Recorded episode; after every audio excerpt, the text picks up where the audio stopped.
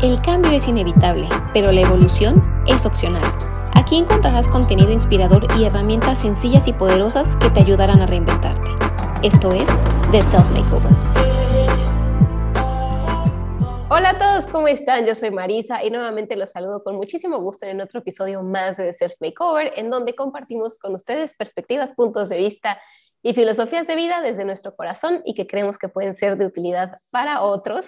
Y el día de hoy tenemos un tema que a mí me encanta y tenemos un invitado que ya habíamos tenido antes y que yo les prometí que, que yo lo iba a volver a invitar y mientras me siga aceptando las invitaciones, lo voy a seguir invitando porque me encanta tenerlo por acá, porque sabe muchísimas cosas, no saben el trabajo que es para mí este, decidir, ¿no? ¿Qué, ¿Qué, es lo que vamos a, a platicar? Porque hay tantas cosas que platicar y hay tanta, tanto conocimiento y tanta sabiduría que tiene nuestro querido Alberto Gutiérrez, que, que bueno, para mí es, es, difícil, pero este, en este episodio nos vamos a concentrar en un tema que, que para mí es fascinante, que también es la, la base de, de, nuestro bienestar, eh, junto con, bueno, nuestra espiritualidad y nuestra emocionalidad y todo, pues es la parte de la alimentación. Entonces, el día de hoy tengo aquí a mi queridísimo queridísimo, queridísimo Alberto Gutiérrez. ¿Cómo estás, mi querido Alberto? Muchísimas gracias, muchísimas gracias, mi querida Marisa. Realmente es un placer, es un gusto y me encanta cuando me presentas porque ya te lo había dicho, eh, cada vez que me presentas como que me quiero más. Ay, qué bonito, qué bueno, qué bonito que sea, que sea yo un recordatorio para, para quererte un, un, un poquito más, pero bueno, pues tú sabes que, que de verdad hay mucha, mucha admiración hacia ti, hacia, hacia tu trabajo, es, hacia es todo lo que has hecho. Ah, muchas gracias. Muchísimas gracias. También eres muy preparada, tienes eh, muchos cursos, tienes mucha, mucha cosa que darle a la gente, mucha experiencia que compartir. Así es que felicidades también a ti. Ay, muchas gracias, mi querido Alberto. Pues bueno, entonces el día de hoy, el día de hoy vamos a platicar acerca de, de este tema muy importante que les decía, que es esto de la alimentación.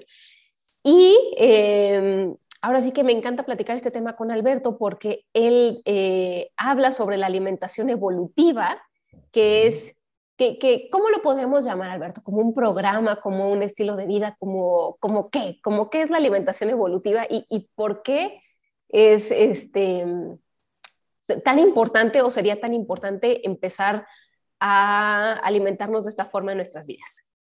Pues eh, mira, yo te podría decir, es más, te quiero decir y quiero dejar bien claro que la alimentación evolutiva es precisamente eso, un estilo de vida, ¿no? que es eh, parte de la eh, maestría que estudié, que es en naturopatía. Y naturopatía no es otra cosa más que el estudio del estilo de vida. Y el estilo de vida, en cuanto a lo que nos, nos comemos, cómo nos alimentamos, qué es lo que bebemos, cómo nos nutrimos, no precisamente el estilo de vida del fashion, ¿no? Que ahora ya incluso la nutrición pues es una, es algo de, de, de, modernidad, es algo de fashion, que tienes que estar fit, que tienes que hacer esto, que seguir estas dietas, que seguir la otra, etcétera, ¿no? Pero ninguna de ellas nos lleva a lo que es realmente el alimentarnos bien, hacer de esta dieta o esta alimentación evolutiva. Porque dieta, si lo vemos desde el, la base de, la, de, las raíces de la misma palabra, pues es lo que comemos diarios, es la dieta, ¿no? No importa qué es lo que comas, tu dieta es tu dieta, ¿no?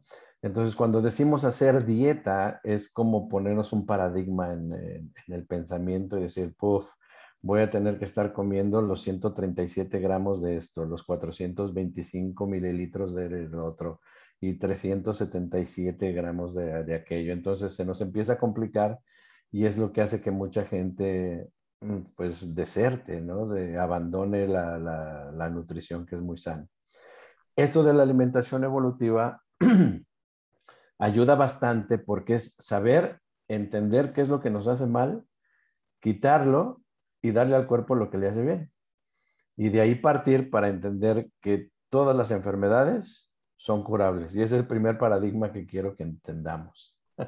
Wow, wow, wow. Y, eso fue lo que me, me, me, encantó, ¿no? De la primera vez que yo hablé contigo acerca de este tema de alimentación evolutiva, que tú me dijiste eso, ¿no? Y yo justamente había hablado con dos personas que estaban pasando por dos enfermedades, este, arteriosclerosis múltiple este, y esclerosis múltiple. Entonces era como, cuando escuché esto, y digo, después de haber hablado con ellas y ellas me contaban, pues, qué era lo que iba a pasar con ellos, con, con su salud a partir de estos diagnósticos, pues entonces como que, híjole, para mí fue, fue muy emocionante, ¿no? Cuando platiqué contigo y me contabas esto, ¿no? Pero entonces, ¿cómo, cómo, funciona y cómo puede ser que la alimentación evolutiva tenga esta, este potencial o esta capacidad de, de básicamente curar cualquier enfermedad?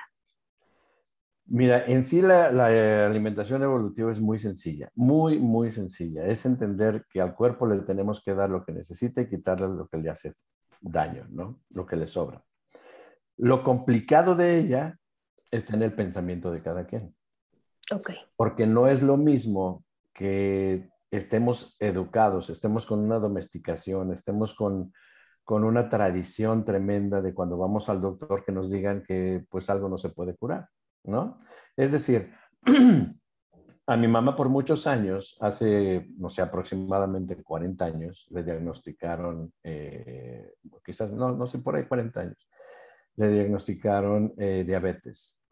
Cuando le diagnostican diabetes, eh, la primera pregunta que hizo mi mamá después de que le dieron su receta, etcétera, fue, doctor, pues si entonces yo me tomo esto, sigo los pasos, sigo las indicaciones, usted me dice, a mí se me va a quitar la diabetes.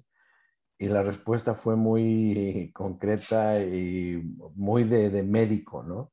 No, señora, por favor, no, no, no, no piense eso, no, prácticamente como no diga tonterías, esto es para toda la vida y se tiene que medicar hasta que se despida de este mundo, ¿no? Y ese es uno de los paradigmas que tenemos que romper precisamente por lo mismo no es que estén mal los doctores, no es que los doctores no eh, quieran hacer algo por nosotros, pero cuando se estudia en la escuela de medicina, lo primero que nos enseñan es no digas que algo se puede eh, sanar, se puede acabar con esa enfermedad porque no es posible, ¿no? Y yo creo que ese es uno de los primeros pasos que tenemos que entender que si nosotros entendemos la enfermedad desde su causa, si entendemos la causa y corregimos la causa, obviamente puede haber una, sanación. ¿Ok? Pero si no entendemos la causa, lo único que vamos a hacer es estar controlando los síntomas. Y eso es precisamente lo que la medicina moderna hace. Tú me dices que tienes, eh, no sé, por ejemplo, mucha sed en la mañana, que orinas mucho por la noche, eh, que se te secan los labios. Entonces, para mí el diagnóstico como médico por tus síntomas, pues es una diabetes, ¿no? Entonces es muy sencillo. Te aplico un examen de un glucómetro, hacemos un test y sale arriba de 140, pues confirmamos, es diabetes, ¿no? Entonces, para ese diabetes te vamos a mandar, eh, dependiendo qué sea el caso, puede ser una carbazepamina, puede ser eh, insulina, puede ser en pastilla, puede ser inyectado, etcétera. Y esto nada más hablando de, diabetes, ¿no? Y eso lo tenemos que seguir por los años que nos queden de, vida. Pero no vamos como médicos a ver cuál es la causa que está creando esa diabetes. Entonces, en lugar de preguntar a ver qué comiste, cuál es tu dieta, qué has comido por los últimos, hasta donde te acuerdes, no sé, los últimos 30, 40, 60 días, pues no vamos a, tener la causa del por qué estás teniendo los resultados que tienes, ¿no? Y obviamente eso se sigue disparando. Entonces, si nosotros vamos a lo que son los síntomas y entendemos que ese síntoma te puede detonar una enfermedad como diabetes, como hipertensión, eh, como hígado graso, como colon irritable y diferentes más, colitis, gastritis, etcétera, pues lo único que nos queda es ir al doctor y que nos diga, tómate esto para que te sientas mejor, no para que se te cure, ¿no? Como por ejemplo, algo, otra de las cosas que son más comunes es que te digan que tienes colitis nerviosa, ¿no? O nervosa, como le llaman. O que tienes gastritis porque estás viviendo en un estrés bárbaro. Y entonces eso, no sé, hoy se me va a quitar. No, no digas tonterías, eso no se quita. Tienes que vivir con tu ranitidina o con tu homeoprazol de aquí hasta que te mueras y se acabó. No hay manera de curarlo. Hoy yo te digo, con todas las pruebas en la mano, que por ejemplo, si alguien padece colitis, gastritis, reflujo, es muy sencillo curarlo. En siete días estás liberado de eso. Y te invito a que sigas, eh, a que sigas siendo la persona enojona, biliosa que has sido siempre y que te estreses, pero simplemente que hagas unos cambios en tu, en tu alimentación. Y la colitis, la gastritis va a desaparecer. Ya si quieres cambiar tu temperamento, tu carácter, ya será otra cosa, pero la colitis se cura, por supuesto que se cura. ¡Wow! Ok, entonces la causa está en la alimentación. En la alimentación, en lo que comemos o en lo que bebemos, exactamente. Ok, y más bien entonces lo que hay que revisar es, es qué hemos estado, cuáles son nuestros hábitos alimenticios, qué es lo que hemos estado comiendo, este, tomando, etcétera. Exactamente. Y bueno, si quieres empezar por ahí, vamos a ver, por ejemplo, lo que bebemos. Ok. Si vamos a suponer que va una pareja al médico, ¿no? Vamos, eh, Panchito que tiene 35 años con Panchita que tiene 35 años, ¿sí? Llegan al médico, los mandan a hacer sus eh, análisis y Panchito dice, ay, pues nada más para que no me esté diciendo de cosas, ok, vamos. Y accede para ir con Panchita para hacerse los análisis. Panchita es una mujer que bebe dos litros de agua diario, como se lo dice su nutrióloga, o nutriólogo, o gastroenterólogo, o barista, etcétera. Es una persona que le mete mucho a la verdurita, a las ensaladas, porque pues es lo sano, ¿no? Eh, no come carne roja, no come grasa, porque pues eso le afecta. Eh, se cuida mucho del ejercicio, hace ejercicio de, ser posible todos los días, pero por lo menos hace cuatro veces a la semana, ¿ok? Y sin embargo, Panchito, pues le mete a los taquitos, no le importan las verduras, se avienta su chela de repente, ¿no? Eh, no hace ejercicio. Y cuando salen los, los resultados de esos análisis, vemos que Panchita tiene los triglicéridos altos, tiene el colesterol alto, ¿okay? puede ser que incluso tenga un poco de, anemia. Y por el otro lado, Panchito, pues está todo dar. Si acaso tiene los triglicéridos un poquito elevados, eh, pero de todo lo demás está de maravilla. Panchita puede ser que tenga gastritis, que puede ser que tenga eh, reflujo, ¿ok? Y Panchito, pues no, se la lleva muy tranquila, no está ni estresado. Entonces, si yo hago como Panchita todas las cosas bien y tomo mi agua y me como mis verduras y como fruta y hago mis cinco alimentos al día, porque tienes que hacer tres comidas más dos eh, colaciones, y si no es que tienes que hacer más en algunos casos, eh, si haces ejercicio, etcétera, ¿cómo puedes estar tan mal en tus resultados? ¿No? y el otro que hace todo lo, diferente sale mucho mejor. Exacto, ¿Cómo, ¿cómo puede ser eso posible, no? Exactamente. Entonces, ahí vamos a ver la primera razón por la cual estos eh, resultados salen así. Ok. Mira, cuando nosotros eh, entendemos el lugar que tenemos en la cadena alimenticia, nos van cayendo 20. ¿Ok? Esa es una de las cosas yo no voy a lo que es la opinión, yo lo que te voy a dar son hechos de lo que es la alimentación y por qué es esa alimentación. ¿Ok? El primer hecho. En la cadena alimenticia, el proveedor por excelencia y para mí el primer milagro de la vida es el sol, que le pega a la tierra, la tierra tiene bacteria, hay cierta humedad y no importa que esté en el pavimento, no importa que esté en el concreto, si hay humedad y si hay bacteria, hay vida y nace una plantita, una florecita o lo que sea. ¿Cierto? Cierto. Después de eso, obviamente, pues estamos hablando de que hay sembradíos, de que hay etcétera, vienen lo que son los eh, herbívoros, que son precisamente los primeros eh, comedores, ¿no? O consumidores, que son los que se comen a todas las, las hierbas, los granos, etcétera. Esos son los herbívoros. Sí. Herbívoros como la vaca, el borrego, el chivo, el conejo, caballo, etcétera animales que no van a comer otro animal. ¿Ok? Ok. Ahora, ¿qué tienen de particular estos animales? Vamos a enfocarnos en la vaca para que sea más fácil. ¿Ok?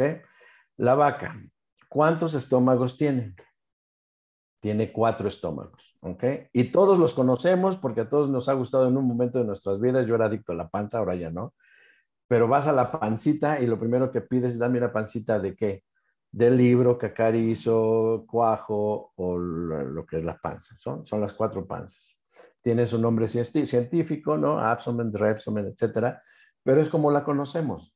Entonces, esos cuatro estómagos, ¿para qué sirven? Para que la vaca tenga un proceso de, eh, para digerir fibra. Porque ¿qué es lo que come? Fibra. ¿Ok? Come plantas, come hasta ciertos granos, etcétera. Y eso lo tiene que procesar para que haga lo que es el segundo milagro a mi manera de verlo, que es convertir esa fibra en músculo y hueso. ¿Por qué? Porque ella necesita músculo y hueso y va a dar, eh, va a parir a un becerrito que va a ser músculo y hueso, sin tener una un solo miligramo de consumo de proteína. ¿Ok? Ahora, ¿por qué la, eh, la, vaca tiene esos cuatro estómagos? Ya dijimos, porque tiene que procesar fibra. El segundo eh, hecho, the second fact, ¿no? que es muy importante en este proceso, es que la vaca no tiene vesícula. ¿Por qué no tiene vesícula? Porque no procesa grasas, no come proteína, no come animales. Okay. ¿Tú tienes vesícula?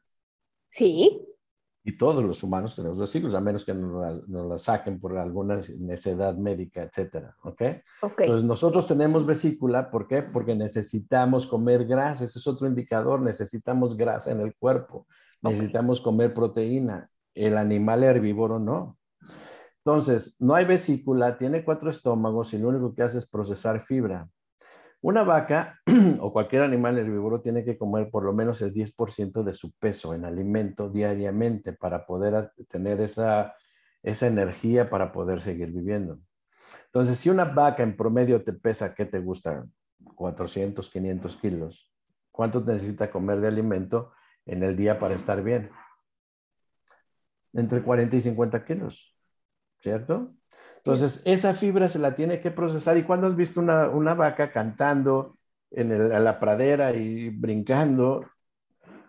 Nunca, siempre están paradas en sus cuatro patas y están dejurgitando. Nada más, es lo único que hacen.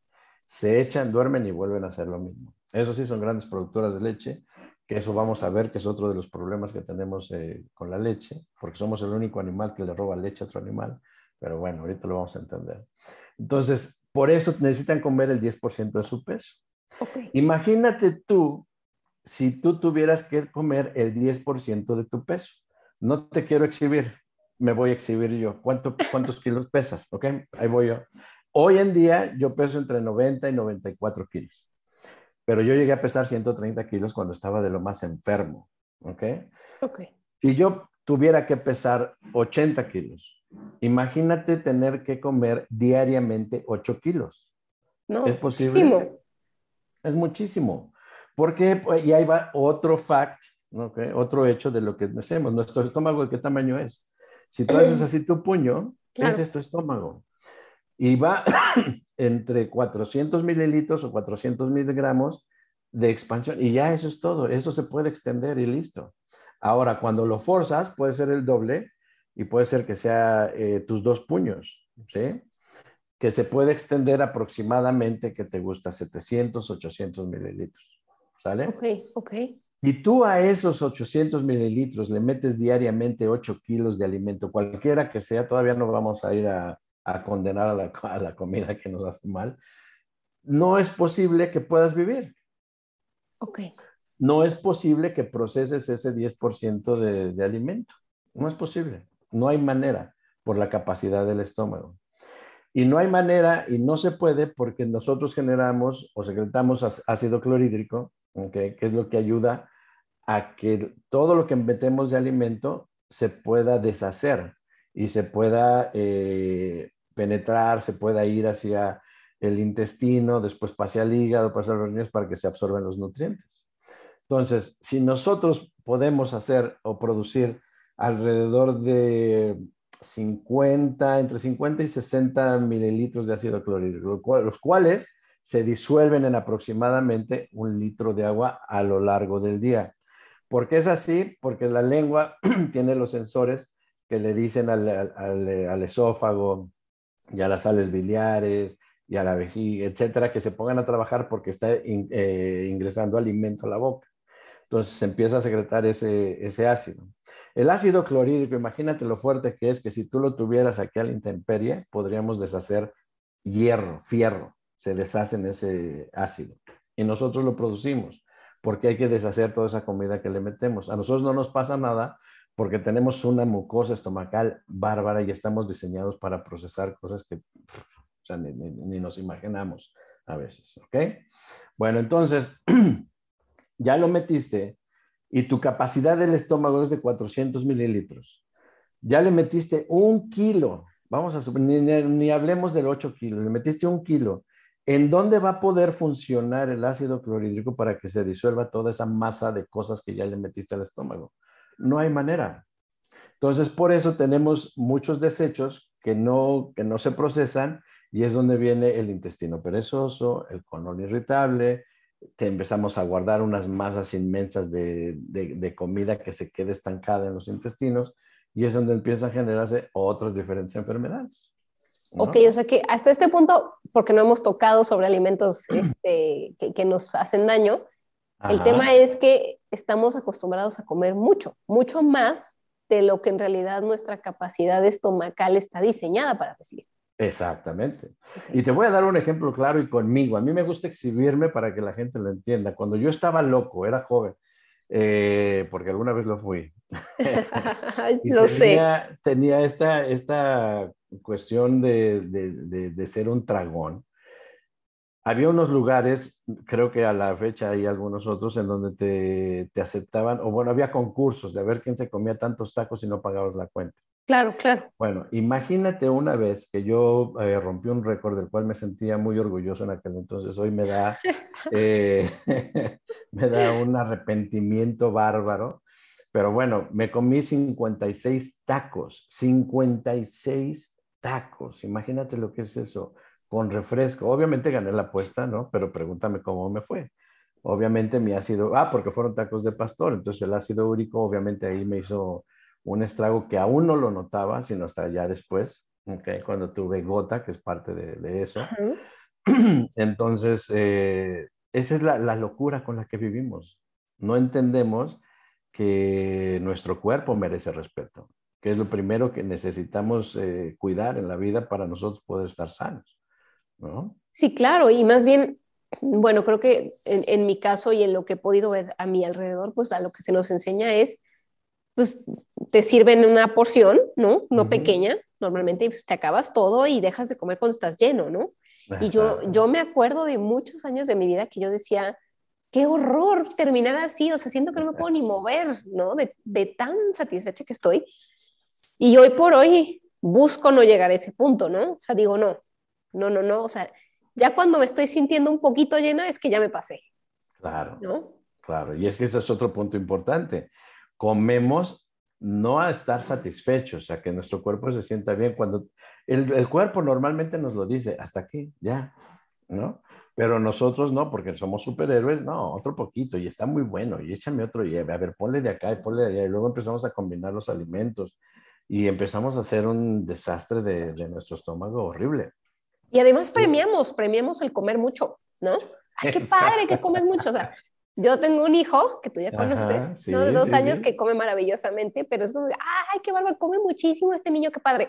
Y de pronto es como, no, estaría bien que comiera un poquito menos, ¿no? Un poquito menos. un poquito menos.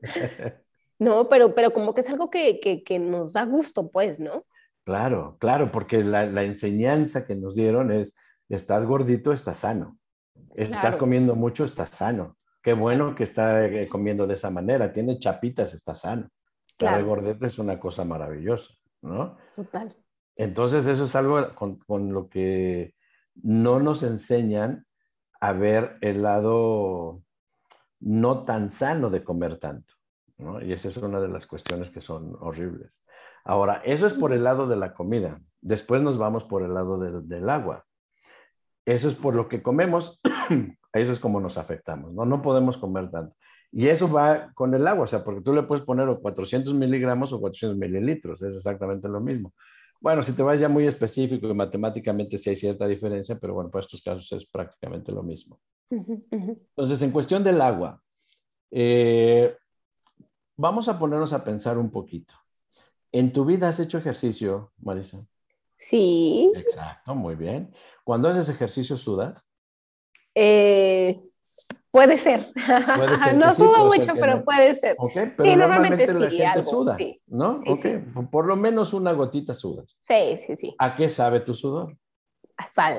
Exactamente. Esa es una de las primeras cuestiones. Cuando lloramos, ¿a qué sabe la lagrimita? Saladita también. Cuando tienes gripa o estás llorando mucho y se te sale un moquito, ¿a qué sabe?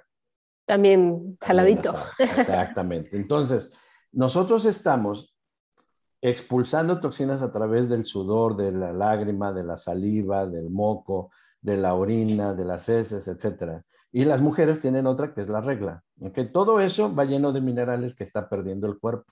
Ok. si tú le das dos litros de agua al cuerpo ya es más, ya ponle un litro de agua, ya no nos vamos a dos o gente que toma hasta cinco litros de agua al día. Si le metemos un litro de agua y estamos perdiendo electrolitos a la hora que sudamos, lloramos, moqueamos, este, ta, ta, ta, salivamos, etcétera, ¿qué le estamos metiendo al cuerpo? ¿Minerales? Pues no. Es agua.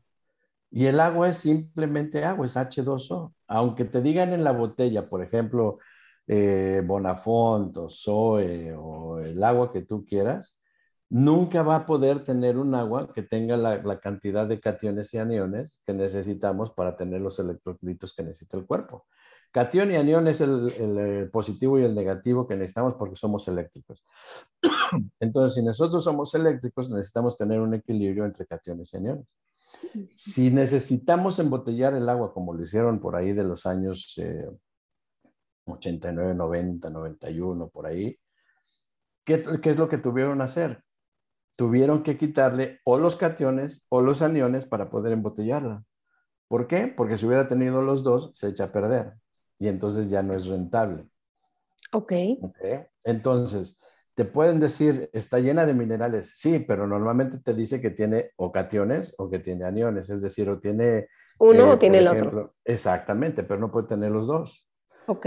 Entonces empezamos a beber agua como si fuéramos cosacos, ¿no?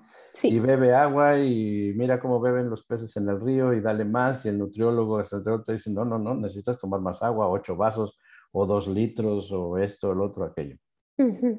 Y no nos damos cuenta de que al beber más agua lo que estamos haciendo es desmineralizándonos, ¿ok? Ahora te voy a dar unos eh, síntomas que pueden suceder eh, por estar bebiendo tanta agua. Y ahí algunos de tus radioescuchas se van a dar este, cuenta de si están tomando mucha agua o no.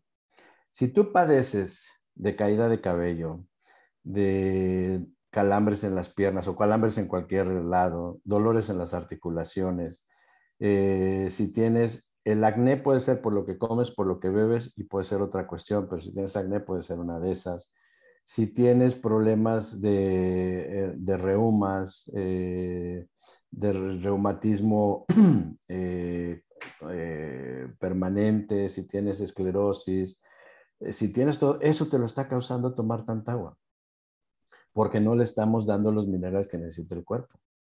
¿sí? Esto es, si tú, por ejemplo, si escuchamos los comerciales que dicen, come frutas y verduras, come sanamente, ¿no?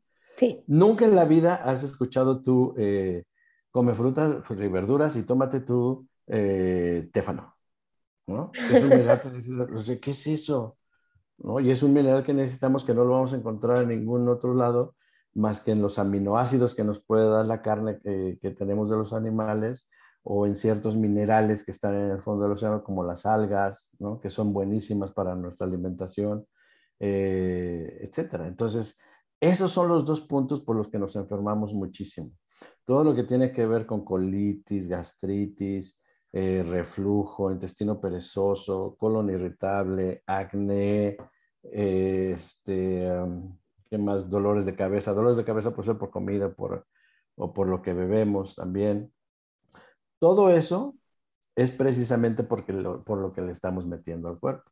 Entonces, si tú ya sabes la causa, ¿qué es lo que tenemos que hacer? Quita esa causa darle lo que necesita. Necesitamos minerales. Yo, por ejemplo, estamos tomando electrolitos. yo no bebo agua desde hace muchísimo tiempo. Y este porque ahorita es práctico, pero normalmente me hago el suero casero, que es limón con, eh, con bicarbonato, sal, un poco de, de miel. Y se acabó. Ahora, si el agua fuera tan efectiva, tú que tienes niños chiquitos y que nos está escuchando, dime qué pediatra te dice a ti en su sano juicio que le des de beber agua a tu hijo. Te dicen que le des suero. Sí, claro. El agua, no. ¿Cierto? Entonces, un pediatra siempre va a estar de acuerdo con que uno tome suero. Okay, pero un doctor eh, o incluso un internista. Pero cualquier otro doctor siempre ve el síntoma, ah, tú tienes esto, toma mucha agua, toma mucha agua.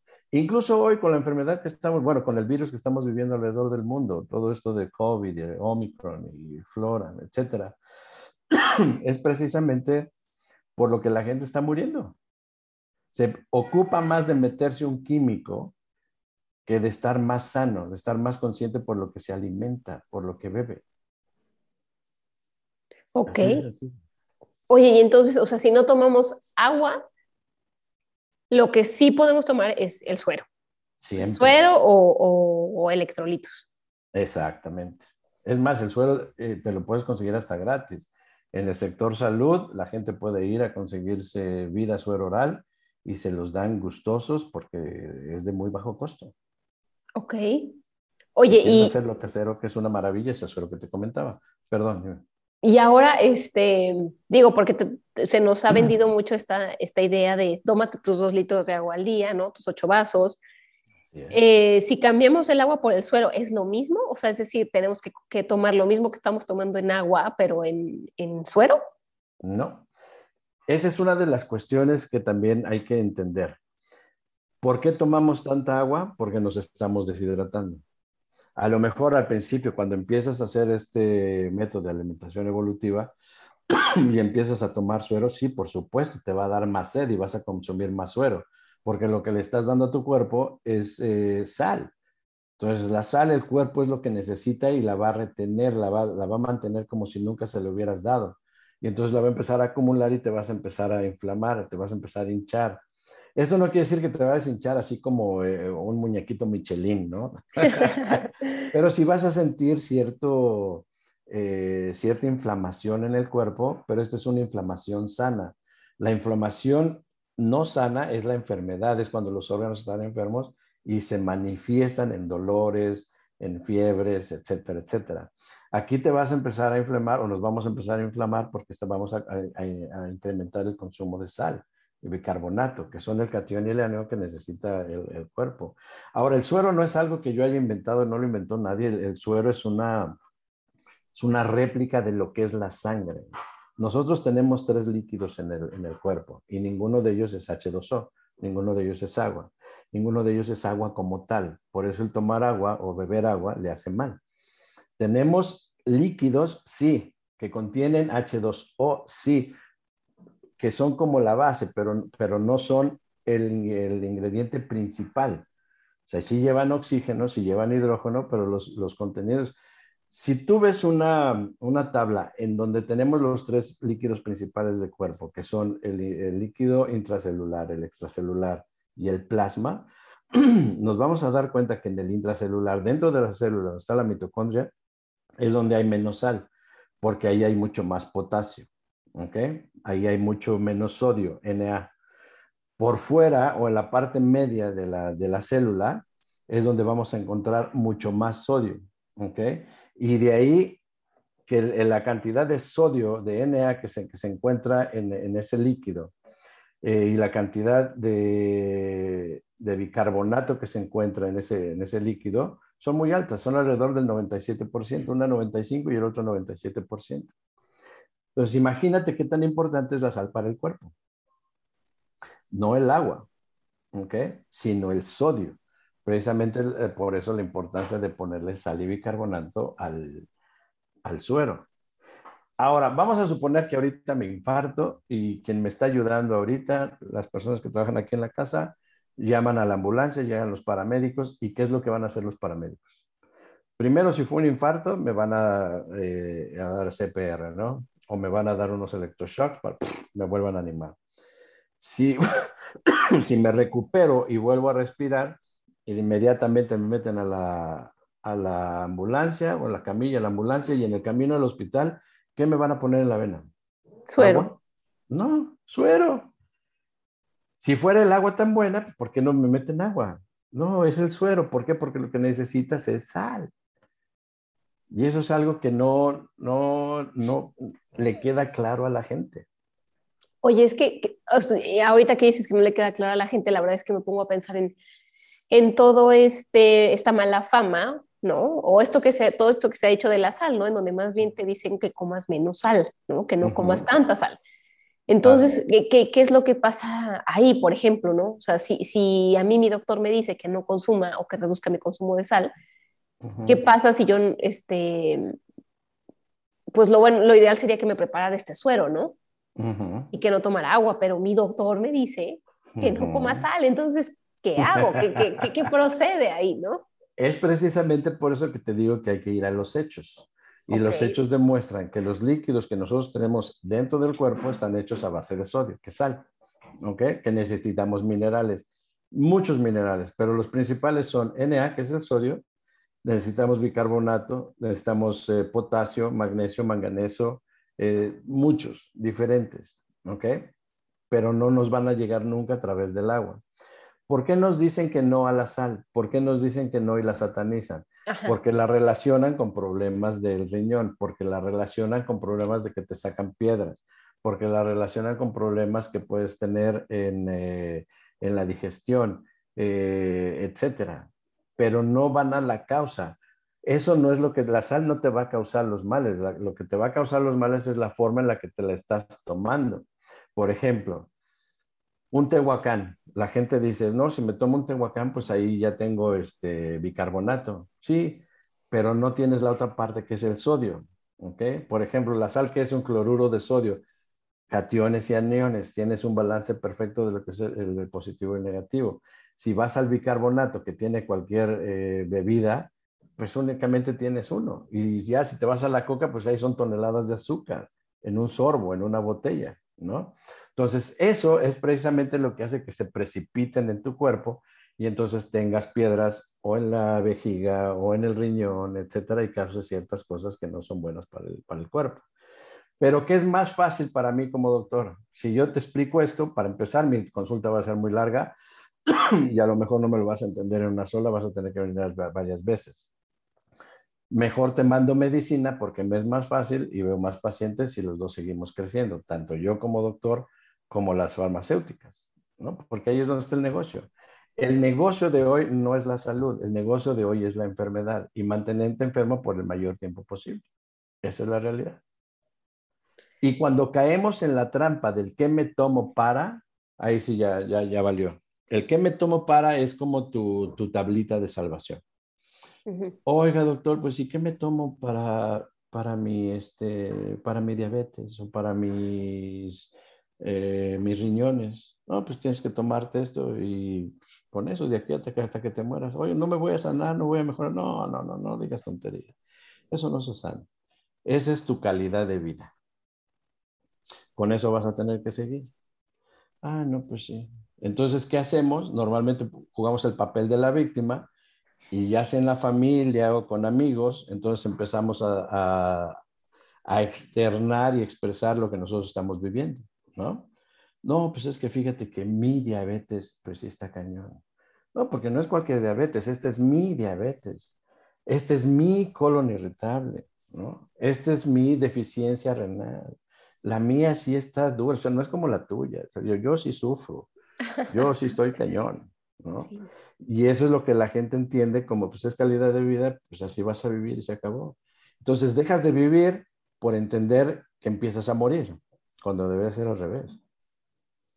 Ok, ok, y entonces, digamos que, que lo que podemos hacer, ahorita, pues, sobre todo porque de lo que hemos hablado más es de, es de lo que tomamos, es, ok, nos enfermamos básicamente de lo que sea, y entonces es, ok, revisar cómo ha estado nuestra alimentación, ¿no? Y, inmediatamente y muy sencillo nos podremos ir a esta parte de qué es lo que hemos estado tomando, ¿no? Que yo creo que tomamos más de lo que comemos. Definitivo. Entonces es, ok, estoy tomando agua, ¿no? Estoy tomando a lo mejor tres litros porque me dijeron que dos, pero si hago ejercicio tres, ¿no? O si estoy embarazada tres, entonces, este, estoy con mis tres litros y entonces lo que puedo hacer, el primer cambio que puedo hacer es, vaya agua, vaya agua, bienvenido suero. Así es. Ok. Así es. En ese es, es, una, es un primer paso muy importante, ¿no? Ahora, ¿cómo le podemos ayudar al cuerpo cuando sabemos que ya tuvimos ciertas enfermedades o que padecemos o que tenemos ciertos síntomas eh, y que queremos quitárnoslos? Primero, lo recomendable es no la moda de hoy que tienes que exprimir limón y tomártelo con agua tibiecito, calientita en ayunas, sino tomarte realmente un shot de limón, 30 mililitros, que es un caballito de tequila. no el caballito de tequila, ¿ok? Sino un caballito de tequila lleno con, con jugo de limón. Y ese te lo bebes en ayunas, sin agua, sin nada. Y después de eso pasa media hora y puedes desayunar sin ningún problema. Segundo punto, hay que tomar suero y dejar el agua. Al principio Puede ser que llegues a necesitar dos, tres, cuatro litros de suero. Todos somos diferentes. A lo mejor tú solo vas a necesitar medio litro, a lo mejor necesitas tres. Eso es lo que tú vas a descubrir en cuanto lo hagas. ¿Ok? Pero eso es lo que tú necesitas, lo que tu cuerpo te pide es lo que vas a beber de suero. Al principio va a ser más, por lo mismo que te digo que vas la gente va va a sentir cierta deshidratación y va a querer más. Y entre más frío lo bebas es mucho mejor. Bueno, así me gusta a mí. Con el paso del tiempo vas a ir bajando la cantidad de suero que bebes. Okay. Ese es el segundo punto y tu cuerpo te lo va a decir. No, ya me siento bien con esto, no lo necesitas. Hay veces que tomamos agua por hábito, pero no realmente por necesidad. Comemos por hábito, no por necesidad. ¿Cuántas veces no dan las dos de la tarde, como en cualquier eh, casa tradicional de, de México? Es hora de comer. Claro, desayunamos hace una hora pero, pero es hora de comer.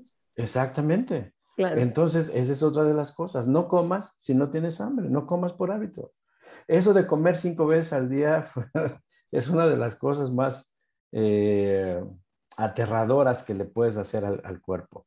El cuerpo necesita su tiempo para hacer digestión y la digestión que te lleva normalmente dos horas, entre dos horas y tres horas, dependiendo del metabolismo, que una vez que hagas una alimentación evolutiva, lo vas a encontrar en aproximadamente dos horas, dos horas y media, que es el promedio, vas a estar de maravilla. Aparte, vas a estar mucho mejor alimentado que no vas a tener la necesidad de comer tanto. Imagínate tú que hoy en día, por ejemplo, yo puedo comer una vez al día sin ningún problema. Puedo comer en la mañana o desayunar en la mañana, como le quieran llamar, pero es comer, y no comer sino hasta la siguiente mañana. O puedo hacer mi comida a la hora de la comida y no comer nada sino hasta el otro día. O puedo comer un día sí y un día no, y no pasa absolutamente nada. Pero eso para la gente es aterrador porque nos enseñan también desde chiquitos que lo que necesitamos hacer es desayunar y desayunar como rey, comer como príncipe y cenar como mendigo. Eso es una cosa que es otra aberración. No, si vas a comer bien, haz una comida bien y que ese sea tu alimento del día. No necesitas nada más, no necesitas estar comiendo a cada rato. Y mucho menos comer por, por horario, comer por costumbre. ¿Ok? Esa es otra de las cosas. Ok. Ahora, el tercer punto es algo que tienen que quitar de su alimentación ya, es la leche y todos sus derivados. O sea, crema, queso. Crema, queso, yogur, Yakult, este, todo lo que tenga que ver con lactobacilos, eso se va. ¿Qué es lo que te causa beberte o comerte los productos lácteos de, un animal. Somos el único animal, como te lo dije hace un momento, que le roba su leche a otro animal. La leche de la vaca, por naturaleza, debe de ser ácida. ¿Por qué es ácida? Porque tiene que trabajar con fibra para hacer su digestión. Y eso es por lo que se la dan a los becerros, porque los becerros están preparando su, su organismo para empezar a procesar la fibra que comerán cuando, cuando crezcan, cuando tengan aproximadamente seis meses. ¿Ok? Ahora, si te das cuenta, somos el único animal que nace incompleto. para caminar necesitamos un año, un año y medio. Hay quienes son eh, superhéroes y caminan a los 10, 10 meses, pero normalmente lleva un año, año y medio, etcétera. Los becerros, los caballos, eh, todos caminan a los 20 segundos, a los dos minutos de haber nacido, sin ningún problema. Y están con los ojos abiertos y listos para andar y para defenderse. Nosotros no. Sí, somos, como lo dicen todavía, bueno, me acuerdo que mi pediatra me lo decía, ¿no? O sea, estamos en el, cuando nace, los primeros tres meses es el cuarto trimestre de gestación todavía, ¿no? O sea, exactamente. donde depende completamente de ti, ¿no? Donde básicamente, pues, no, no, puede, no puedes sobrevivir si no es con, con, la ayuda de los papás o los cuidadores. Exactamente. O sea, no somos para nada independientes. Así es, y es básico, porque la, la leche, lo, lo que hace la mamá es amamantar al niño con antígenos. No le da proteína, no le da otra cosa a la mamá más que o sea, le está pasando todos los virus que va a necesitar para que se haga su sistema inmunológico fuerte y pueda defenderse ante la vida de lo que le va a presentar cuando empiece a meterse la plumita que descubre o el juguetito, empiece a, lamer la pared, etc. ¿Okay? Para eso se prepara, pero no, no lo alimenta. Esa es una de las cosas que hay que entender también. Entonces, te decía de lo de la leche. La leche que te puede causar alergias, que ronques en la noche, que no puedas dormir, que tengas insomnio, que tengas eh, problemas de sobrepeso, que tengas eh, problemas de colitis, de gastritis. Tú quitas la leche, si tienes colitis y gastritis, quitas la leche o sus derivados y te tomas el jugo de limón en la mañana, en cinco días a más tardar, yo te lo garantizo que se, te, quita la colitis y la gastritis. Aun cuando seas una persona demasiado irritable. Cuando seas un enojón, un energúmeno. O que estés en estrés tremendo.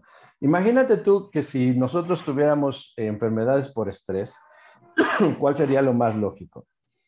Vete a Acapulco, vete a Cancún, pásatela en la playa, a nivel de mar, descansa por un tiempo, relájate tómate 15 días, regresas y vas a estar sano, vas a estar muy bien. ¿Eso sucede?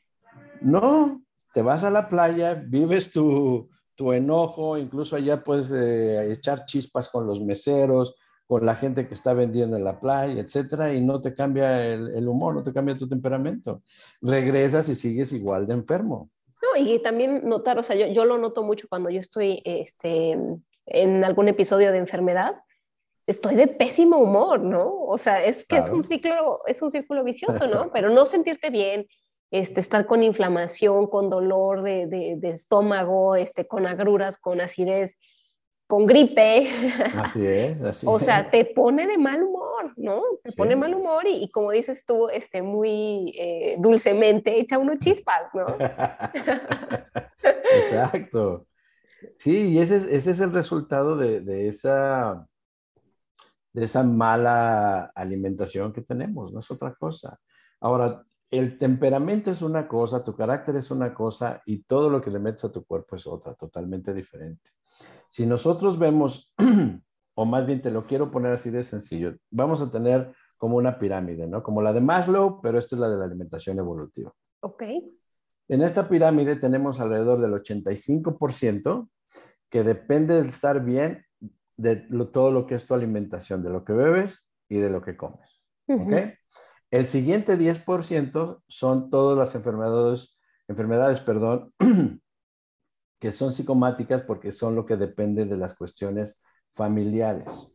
Todo lo que es de constelación familiar, eh, los secretos que puede tener la familia. ¿no? Hay secretos que, se pasan de generación en generación y lo dicen en, varios, eh, incluso Hipócrates lo mencionó, que decía que mis pecados los pagarán los, mis hijos y los hijos de mis hijos y cuatro generaciones más, refiriéndose a que si hay eh, secretos familiares que puedan dañar.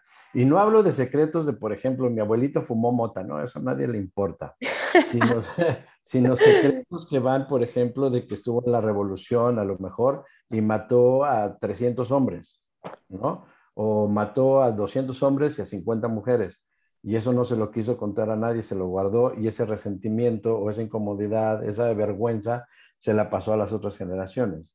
Y de ahí, por ejemplo, pueden venir cánceres, De ahí puede venir vitiligo. El vitiligo es una vergüenza tremenda que hay que trabajar. Sí, el vitiligo es parte de lo que bebemos y por falta de conductividad, que es lo que te dan los minerales, que se puede curar, se puede revertir, sí, pero hay que entender de dónde viene. ¿no? Eh, vergüenzas como por ejemplo que mi mamá no haya sido mi mamá, sino que a lo mejor fue mi hermana, pero como era este, muy pequeña y hubiera sido la vergüenza de la familia, dijeron, no, pues es este, ella es tu hermana y mi mamá realmente fue mi abuelita, ¿no? Claro. Entonces, ese tipo de secretos sí son los que, los que pueden llegar a afectar a la, a la gente, ¿no? Ahora, todo esto de que las familias tienen un elegido y que el consentido, etcétera, pues ese puede ser el rol que a veces tenemos que pagar en una familia, ya no sé si es funcional o disfuncional, porque con los nuevos términos, ahora los disfuncionales son funcionales y los funcionales son disfuncionales, etcétera, ¿no? Pero hay, hay familias en donde el hijo mayor tiene que ocuparse y ser el responsable de la familia porque el papá se fue entonces está ocupando un lugar que no le corresponde. O la hija eh, más chiquita es la que tiene que aguantar a la mamá y tiene que cuidarla por el resto de la vida porque pues así le tocó, los otros se casaron, se fueron y ya valió, le tocó, ni modo, ¿no? Entonces, todas esas cosas son las que son eh, cuestiones de constelaciones familiares. Y el último 5% es la parte del yo, del ego, de eso que hemos hablado mucho y que lo podemos ver en mindfulness eh, hasta dónde eres el, yo que, que dice ser, ¿no? O sea, realmente eres eh, Alberto, realmente eres Gutiérrez, realmente eres Ramírez, o lo que te, impusieron. ¿Eres mexicano o, eres, eh, no sé, africano? ¿no? Entonces, todas esas cosas que nos van poniendo y que, que nuestro ego se va incrementando. Entonces, para que tú puedas trabajar ese 10% de las constelaciones familiares o ese 5% del ego, necesitas tener una buena constitución física, porque te va a llevar un proceso fuerte de entendimiento a lo que no eres para poder ser lo que realmente quieres ser. Hoy, eh, por ejemplo, yo entiendo que yo viví el cáncer por las cosas que yo tuve que vivir con mi papá, ¿no? Por el enojo que tenía con él porque se murió cuando yo era muy chico. Y entonces tenía un enojo hacia él y por eso brotó el, cáncer más tarde. El cáncer no, no, te lo da ni la carne roja, ni el café, ni, nada de eso. Son cuestiones que son de constelaciones familiares. El cáncer sí te puede dar por radiaciones. Si vivieras al lado de Chernobyl o vivieras al lado de Laguna Verde, etcétera, podría ser. Es factible pero no por, los alimentos que consumimos, a menos que sean radiactivos, y lo vuelvo a decir. Eh, y de ahí, si entendemos esas situaciones, podemos empezar a trabajar de mejor manera en lo que yo estoy sintiendo y en las enfermedades que padezco. Ok, ya, ya entendí por qué tengo el cáncer, entonces yo no lo quiero. Bueno, entonces, ¿qué hay que hacer? Pues entonces es el trabajo del perdón, de, aceptar, etcétera, que, que, tienes que hacer en ti mismo. ¿No? ¿Qué es la diabetes? La diabetes puede ser falta de cariño. La, diabetes no se hereda, la hipertensión no se hereda. Heredamos el gen, el gen, Y nosotros mismos lo detonamos por los hábitos que heredamos de nuestros papás. O sea, si tu papá o tu mamá, mi mamá en mi caso, ¿no? Tiene, tiene diabetes o tuvo diabetes a partir de los 50 años, pero se la pasaba comiendo pan y chatarra, etcétera, y esos son mis hábitos, pues obviamente yo voy a tener diabetes. Claro. Pero no es por el gen, sino por los hábitos, porque el gen lo vamos a tener, nosotros sabemos si lo detonamos o si no lo detonamos. Ok, ok, ok. Entonces digamos que esto también es muy integral, ¿no? O sea, es esta parte de, claro, revisar nuestra, nuestra alimentación, ¿no? Lo que bebemos, lo que comemos, pero también es irnos un poquito más allá, ¿no? O sea, a, revisar, como, como decías tú, pues sí, todas estas, estas emociones, esta historia que traemos y, que obviamente pues crean el ambiente perfecto para que combinado con una mala alimentación, entonces, ¡pum!, ¿no? Aparezcan las enfermedades. Así es, todas ellas. Ahora, por eso, reitero, lo importante que tenemos que saber es cuál es la causa. Si nosotros entendemos y encontramos la causa, podemos facilísimo quitarla y empezar a sanarnos. ¿Ok? Ningún doctor en este mundo, ni uno solo, te va a poder curar nada. Los doctores te pueden recetar un placebo, una medicina para controlar, para mitigar, eh, para esconder, pero no te pueden sanar. Ninguno, nadie. El único doctor, y es el tabiat, ¿no? es tu propio cuerpo. Tu cuerpo solo se sana. Simplemente quítale lo que le estorba y dale lo que necesita. Así de simple es. Ah, no me hace bien la leche, se la quita. No me hace bien todos los lactos, se los quito. Ya se los quitaste y le empezaste a dar lo que sí necesita. Necesitas comer más proteína, necesitas eh, grasas saludables como el aceite de coco, como el aceite de oliva, eh, como necesitas, eh, por ejemplo, algunas semillas. Necesitas hacer ayunos intermitentes. Tú haces eso y ves que te empiezas a sanar, ahí está la respuesta. Claro. No tienes que buscar más. Pero si quitas la leche y le haces lo que te digo, le das proteína, etc., y no te curas, quiere decir que yo estoy loco. Y sí, ¿no? Ni modo, perdí. Pero no, realmente así no es. Si nosotros quitamos lo que estorba y damos lo que necesita, el cambio va a ser abrumador, va a ser eh, algo que digas, wow, qué bien me siento muchos casos, muchos de mis pacientes lo comprueban. O sea, en este sistema lo que funciona se queda, lo que no funciona se va. Y lo que ya tratamos hace mucho tiempo ya se fue. Por ejemplo, antes era mucho consumo de, miel, hoy es menos, porque ya entendimos que no se necesita tanto carbohidrato. Y es un carbohidrato bueno, la, la, miel la recomiendo muchísimo. La miel y la canela son los dos alimentos que nunca se van a echar a perder en este mundo, aunque los dejes en la intemperie, en donde estén, no se echan a perder. Entonces, sí puedes consumir, sí puede ser como tu tablita por si, si consumes mucha, mucha azúcar, ve con la miel, miel de abeja, es, ya está sintetizada por un animal. Métele carne, necesitas proteína, carne de, res, carne de chivo, carne de borrego. O sea, puedes comer birria, puedes comer, eh, ¿cómo se llama? Barbacoa, puedes comer caldo de res sin problema. Pescado, sí, también. Yo no lo recomiendo mucho si vives en la ciudad porque pues aquí no hay ríos, no hay mares, no hay de dónde tener pescado, te lo tienen que traer congelado. Pero si vas al mar, cómete un pescado, ahí está más fresco, no lo puedes tener. Si vives a la vera del río, come pescado, es muy bueno. Pollo, eh, con ciertas eh, cuestiones, si sabes que es pollo de granja, que es pollo eh, orgánico, etcétera, adelante. Pero el pollo es un carroñero, igual que el puerco, por eso no debemos de comer puerco, por eso no debemos comer ciertos pollos que son de granja, porque son animales que se comen a otros animales. El puerco se come al puerco. Un puerco de una granja industrial que se muere, lo, lo sacan de donde está, lo muelen, lo procesan y se lo dan de comer a los puercos. Los pollos, no sé si tú has visto de repente que están en una granja y se empiezan a picotear y si al más débil se lo comen.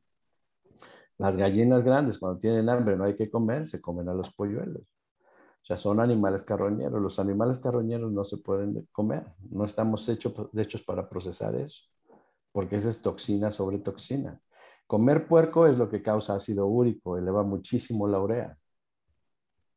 Comer pollo, que es de granja industrial, es una hormona tremenda que hoy, por ejemplo, tenemos a niñas de, que te gusta, seis años menstruando niñas de 10 años embarazadas, niñas de 8 años con un eh, desarrollo de senos tremendo.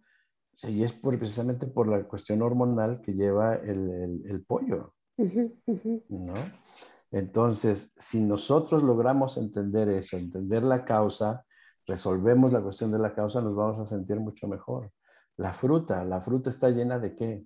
De agua y de azúcar. No podemos ni tomar agua ni tomar azúcar. Ahora, si tú tienes un árbol de manzana en tu casa en donde tú no le pones pesticidas, en donde el, eh, ciclo de, que te da fruta, el, árbol que tienes es anual, cómete esa manzana, es una maravilla.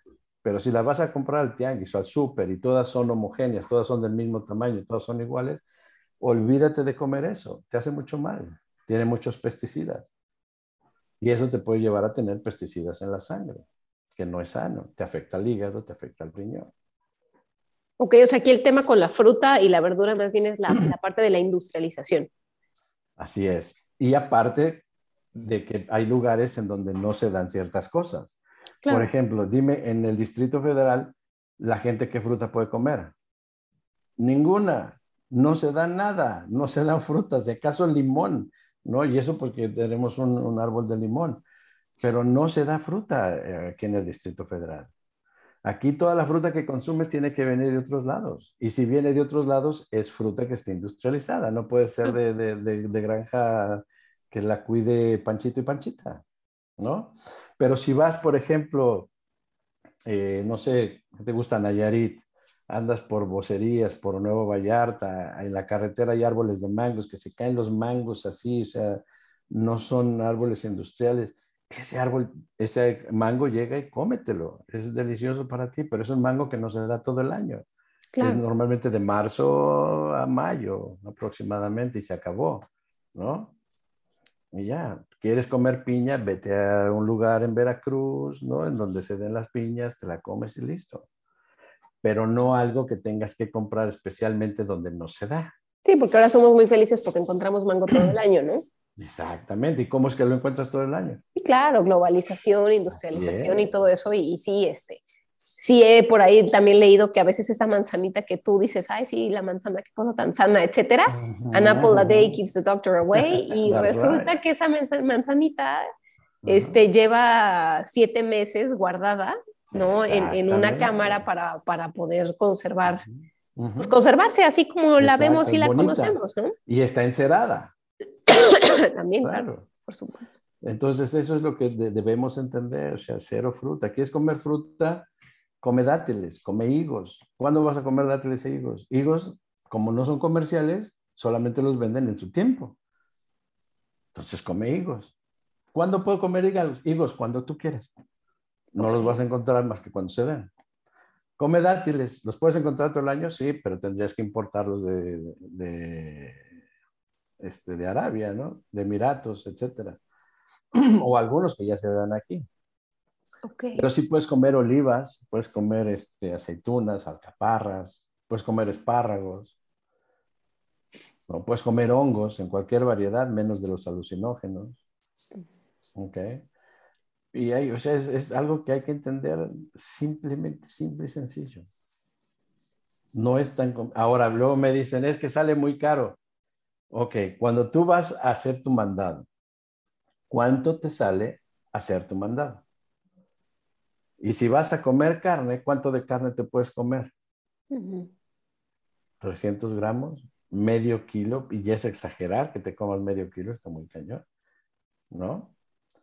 300 gramos. Vas a ver que si tú haces el sistema, no vas a querer comer al siguiente día. Vas a estar satisfecho. O te la vas a poder llevar con un par de huevos a la mexicana, sin problema. El huevo es buenísimo. El huevo te da todos los aminoácidos que necesitamos tener en el día. Ahí es una maravilla. Son nueve ácidos esenciales, nueve no esenciales y tres que son, ¿no? y todos te los da el huevo. ¿Quieres mejorar cómo se ve tu cabello para las mujeres que les gusta verse bien? Coman huevo, huevo diario. No pasa nada. No le tengan miedo. Eh, el colesterol. a la yema, que solo te comas no, clara. No, no, no, es de lo más maravilloso que podemos comer y les va a cambiar el cabello, va a ser más sedoso, va a ser más brilloso, no va a tener orzuela, etc. Quieren tener un cutis hermoso, coman tuétano, coman caldo de, res y métanle al chambarete que tiene mucho colágeno, colágeno bovino, no el que les venden en las eh, gelatinas, que es colágeno eh, porcino. Y eso te va a hacer bien y vas a dejar de tener calambres en las en las, este, en las rodillas o dificultades de las articulaciones, ¿no? Para quienes tienen venas varicosas, métanle al suero, métanle al huevo, quiten el azúcar y van a desaparecer las venitas en las piernas. Ay, no, qué secretos, qué secretos que nos compartes. Oye, yo tengo una duda, o sea, por ejemplo, cualquiera, hablando, volviendo al tema del suero, ¿cualquiera lo puede tomar? O sea, niños sí. Sí, niños, niñas, etcétera, excepto gente como tú. Durante el embarazo no. Ok. Te voy a decir por qué. Cuando tú empiezas este sistema eh, evolutivo, lo que empiezas a hacer es a sacar tus toxinas del cuerpo. Entonces, las toxinas van a encontrar o van a buscar un camino por donde salirse. Y es muy probable que al estar tratando de eliminarlas tú, se las pases al producto, se las pases al bebé. Entonces, mientras estés embarazada, no es bueno, ni en los primeros meses de lactancia. Ok. Pero lo que sí puedes hacer es o tomar el, o sea, llevar lo que has comido aquí desde siempre y una vez que termine tu embarazo y que pases los seis meses de lactancia, entonces sí, empiezas a hacer el sistema evolutivo tal cual. Pero de que lo puede hacer todo el mundo, lo pueden hacer todo el mundo. Ahora, si tú no te has embarazado y estás pensando embarazarte, pero quieres hacer un cambio para dejar de tener celulitis, porque la celulitis, déjenme decirles que se elimina inmediatamente, pero hay que tomar el suero. Entonces, si tú quieres vivir eso, programa tu embarazo para dentro de 18 o 24 meses. Okay. Para que vivas una desintoxicación y entonces tu bebé ya lo puedas tú estar teniendo con tu alimentación evolutiva. Y ahí sí no tienes ningún problema.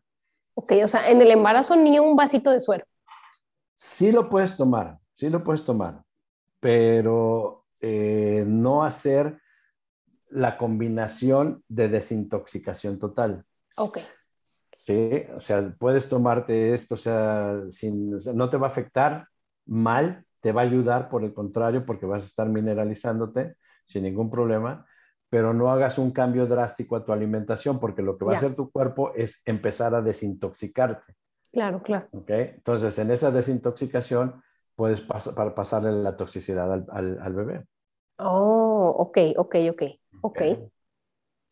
Entonces, la única excepción es cuando la mujer está embarazada, está, sabe que está embarazada, no puede iniciar ni puede llevar a cabo el, el, eh, la alimentación evolutiva como tal. Pero sí te puedes tomar el suero y sin ningún problema.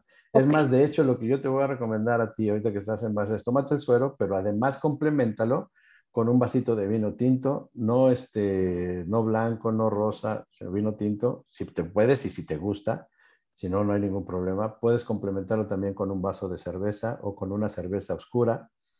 Eh, puedes complementarlo con un vaso de pulque sin ningún problema. Eh, sin sabor, tiene que ser pulque natural. Eh, ¿Por qué? Porque eso te va a dar bichos buenos para tu organismo. Ok. okay. Y los bichos buenos son los que van a ayudar a que tu embarazo sea sano, sea bueno. Mm, ok, ok. Oye, ¿y qué pasa ahí, por ejemplo, si los doctores te prohíben el alcohol? Es que esa es una de las cosas que son eh, ah, brutales. Para un médico es mucho más sano decir, no bebas, porque no quiero investigar si tienes problemas con el alcohol, ¿no? Mejor me la quito de encima y decir, asumo que todas son unas alcohólicas y les quito el alcohol, ¿no? Pero si tú tienes control sobre lo que tú bebes y sabes que no tienes problemas de alcohol, tómate tu cerveza oscura, tómate tu vasito de vino tinto. Ahora, si sabes que tienes problemas o que no te gusta, toma levadura de cerveza y eso te va a ayudar muchísimo. Una cucharadita de levadura de cerveza son bichos buenos para tu, para tu cuerpo, para tu organismo, que no va a pasar absolutamente nada. Eh, tómate las algas, algas que sean eh, obviamente de mar, no de río, porque si hay de río, sino que sean de mar porque tienen una alta concentración de sal y eso te va a ayudar muchísimo. Yo las recomiendo como a mí me gustan porque las he probado de varias formas y, y entonces el sabor cambia, ¿no? Por ejemplo, te las puedes tomar con el mismo suero, pero el suero te va a saber muy diferente, especialmente si está a temperatura eh, del, ¿cómo se llama? Room temperature, la temperatura de cuarto, ambiente. Ajá, temperatura ambiente, ¿ya? Entonces, a mí no me gusta, a mí me gusta helado, ¿no? Tengo el suero, helado no, sino agua helada, agua sí, ahí puedes tomar el agua simple, pero no va a quedar simple porque le vas a agregar tu cucharada sopera de, de algas. Entonces, le mueves bien, le bates bien y así helada tiene un sabor eh, bastante agradable.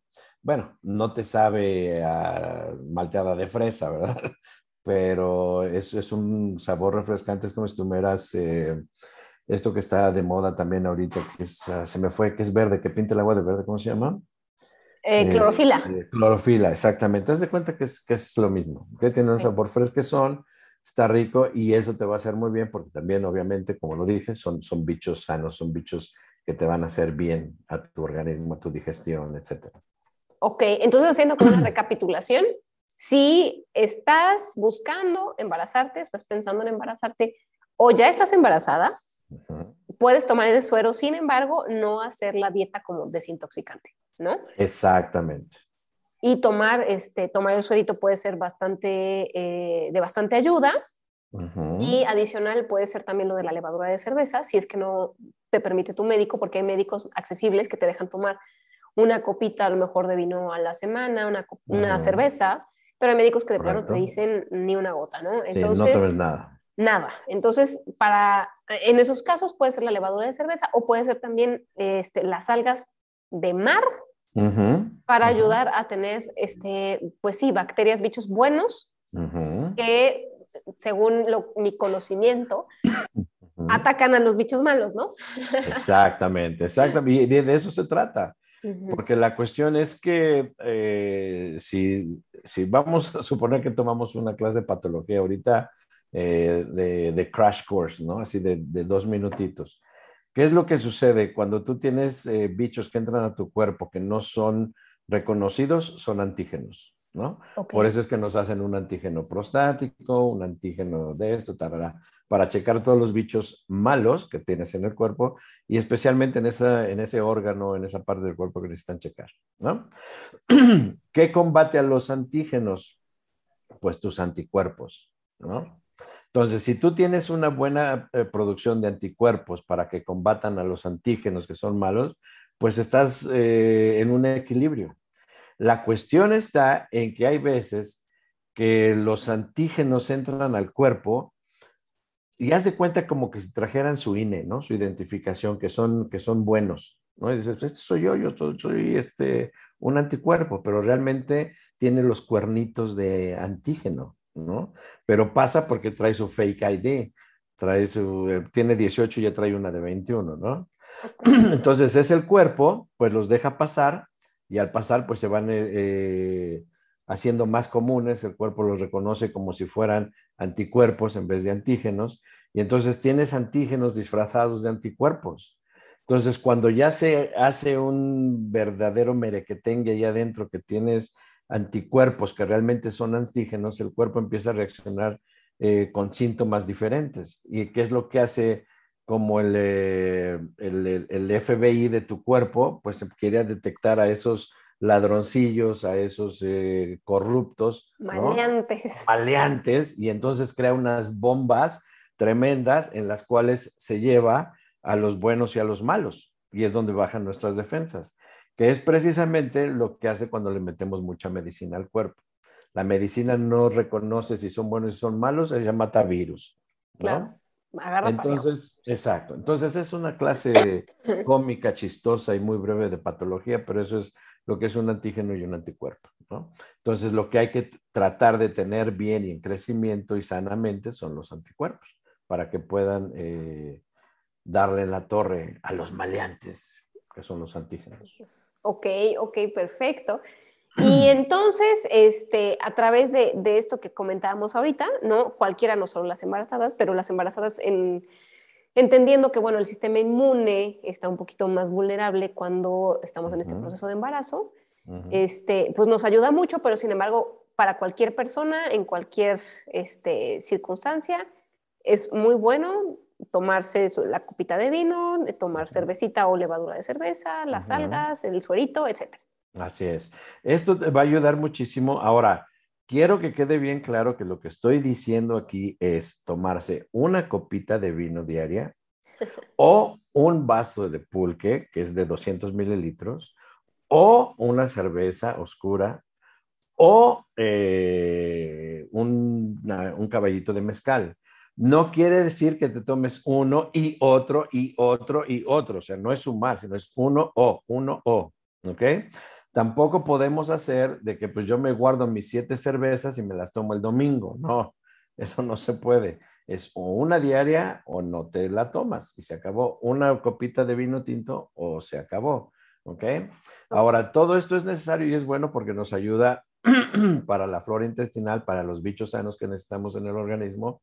Y no es sano para las embarazadas porque lo que vamos a hacer acuérdate, es un proceso de desintoxicación, el cual nos vamos a acompañar tanto del jugo de limón en la mañana, el suerito de, durante el día, eliminar los alimentos que no nos hacen bien, complementar con alimentos que nos hacen muy bien y empezar a regular las comidas. No debemos hacer más de dos comidas al día. Debemos hacer una comida al día, sería lo óptimo. Al principio no es tan fácil, entonces puedes hacer dos comidas al día. Hacer las comidas muy sugerido cuando tengas hambre, no por horario, no por costumbre, porque nosotros como latinos pues tenemos la costumbre en primera de comer o desayunar o cenar o botanear en familia, ¿no? Y eso nos lleva a una sobremesa, la sobremesa nos lleva a seguir picando, mordiendo, mordisqueando, botaneando, etcétera, y es interminable. Entonces no damos tiempo que se haga una digestión correcta. Entonces, si nosotros lo limitamos a tener un desayuno a la hora que tengas hambre, más una comida a la hora que tengas hambre, vas a estar bien. Si no tienes hambre, no comas, no pasa nada.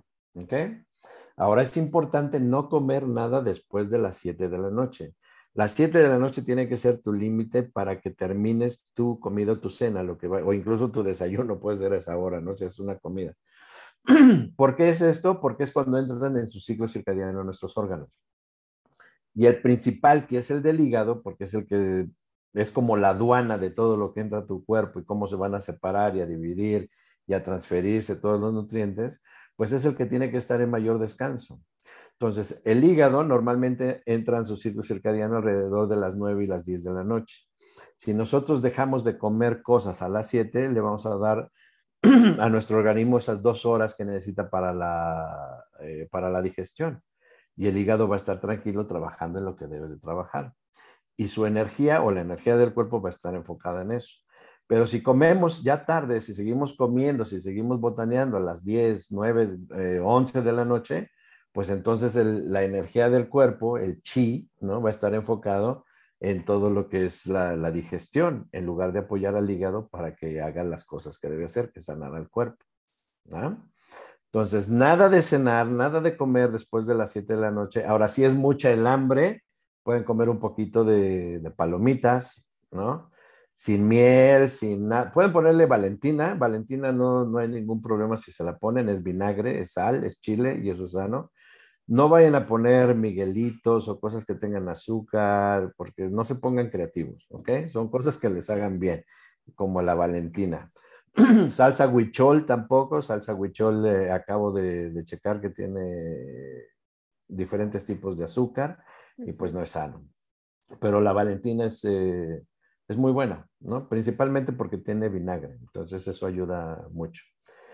Nada crudo después de las 3 de la tarde, ¿ok? Por ejemplo, si hacen un pico de gallo antes de las 3 y no coman nada de eso después de las 3. ¿Por qué? Por el ciclo circadiano que tiene el riñón. ¿Ok? Y eso nos afecta. Mm, o sea, nada crudo, nada crudo es literal verduras, este... Verduras, obviamente fruta está prohibida, pero no fruta, verdura, no nada de eso, porque entras en el ciclo circadiano del, riñón y le afecta. ¿Ok? Ok, o sea, no te vayas a comer un guacamole en la noche. No. no, no, no, olvídate. Aparte del guacamole, déjenme decirles algo que a lo mejor no les va a gustar, pero les va a cambiar muchísimo eh, cómo reacciona su organismo, especialmente si tienen hígado graso. Si ustedes comen aguacate, háganme el favor de abrir el aguacate y comérselo. Si ustedes por alguna razón no se acaban el aguacate, tírenlo a la basura o regálenselo a su peor enemigo. ¿Ok? Ay, no, no me digas eso, no me digas eso, porque yo soy fan de comer aguacate en cada comida. Sí, no, pero está bien, pero, cómetelo y acábatelo. Pero empiezo en la mañana y me lo termino a lo largo del día. y esa es una de las cuestiones. ¿Has visto cómo se oxida el aguacate? Sí. De inmediato se pone negro. Sí. Entonces, la oxidación del aguacate es algo que nos afecta muchísimo tanto en riñones y en hígado. Entonces, si lo abren, cómanse lo más que puedan o compártenlo, en este caso tú con tu esposo, ¿no? A los niños no sé si les des, a, buen Nico ya puede estar comiendo sin ningún problema. Entonces, esas grasas son buenas siempre y cuando las abras, porque tienes omega 3, 6, 9, 12. Es una cosa maravillosa el, aguacate, pero ábrelo y cómetelo dentro de la primera, primera media hora que está abierto, porque si no, después su, su oxidación es malísima. y nos afecta mucho. ¿Qué es lo que pasa cuando te comes un lo que te pasa... que, que, ya está oxidado? Pues Aunque le quites lo negro. Aunque le quites lo negro, porque es como, ¿qué te diré? Es como si te hicieras un café con leche, le quitas la nata y crees que ya no va a ser otra nata. Y boom, hace otra y vuelve a hacer otra, ¿no? Y, sigues tomando los, los, eh, la bacteria que no es sana de la leche, etcétera. Es lo mismo con el aguacate. El aguacate, su oxidación, para empezar, te pega en los antioxidantes, en los radicales libres, eh, que necesitamos, que bueno, que no tenemos que tener en el cuerpo, ¿no? A mayor antioxidante, menos radicales libres, estás mejor de salud. Y si lo haces al revés, pues imagínate, bajas obviamente tu sistema inmunológico. ¿Ok? Y esos son eh, enzimas que no te permiten hacer una, una buena absorción de nutrientes. Ya entras hablando de que estás llegando al colon para que se absorban al hígado, etcétera, y en el hígado, pues, pues mucho menos, ¿no? Entonces, not good, not good. Nada crudo después de las tres. El aguacate, si hacen guacamole, cómanse lo más que puedan o calculen un guacamole que se vayan a, acabar y lo demás deséchenlo o háganse, o no lo tires, te lo puedes poner de, ¿cómo se llama? De mascarilla, una mascarilla de aguacate sin ningún problema. A ese aguacate que te vas a poner de mascarilla, ponle un poco de aceite de almendra, un poco de aceite de coco.